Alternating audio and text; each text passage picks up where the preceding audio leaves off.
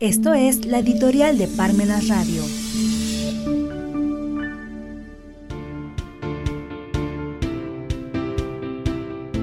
Hay vacantes únicamente para policías.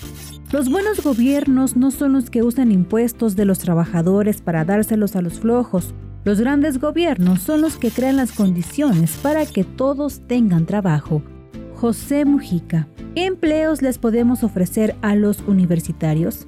¿Qué mercado laboral pueden esperar los recién egresados de las universidades? Estas preguntas rompen con la tradición de la clase media de hace muchos años. Esforzarse para enviar a sus hijos a las universidades pareciera que hoy ya no es suficiente. Esa creencia que sostenía que la mejor herencia para los hijos era mandarlos a una buena universidad y ya no es así. Como va pasando el tiempo, se van disminuyendo las oportunidades a los profesionistas, a los universitarios de contar con un futuro promisorio particularmente que cuenten con un empleo, una actividad económica que propiamente se ganen la vida con actividades que corresponden al área o giro en que se están esforzando. Falta algo. Los estudios de licenciatura en las universidades se han convertido como lo que sucedía hace 30 años para quien se quedaba en la preparatoria. Así de drástica es la comparación.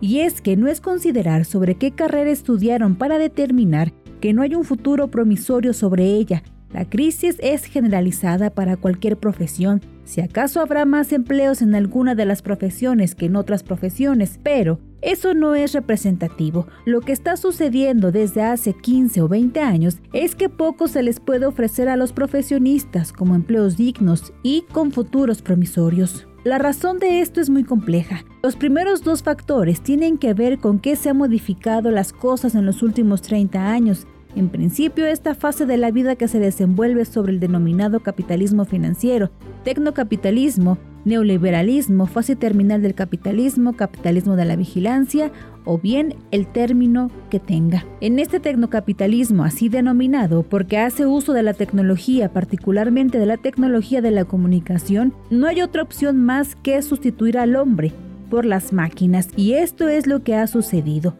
¿Cuántas profesiones y actividades humanas han desaparecido y sustituidas por las máquinas? Pensemos en un oficio de abogados. Era necesario contar con quién tomaba los dictados, con quién preparaba los documentos para presentarlos, con quién acudía a las oficinas de gobierno.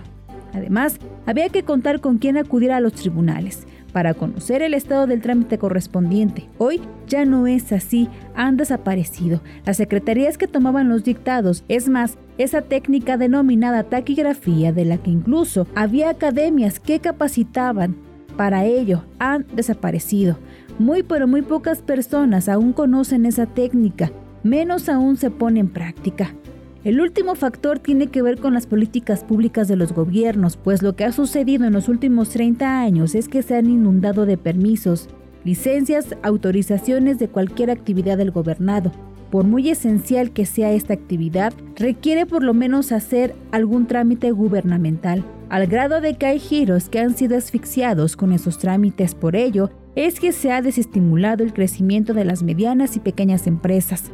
Todo esto sin considerar que las últimas reformas laborales y fiscales son una invitación a contar cada día con menos empleados. Por ello, es que en México para lo único que hay vacantes en estos tiempos es para contratar policías, que no es otra cosa más que una característica del capitalismo de la vigilancia.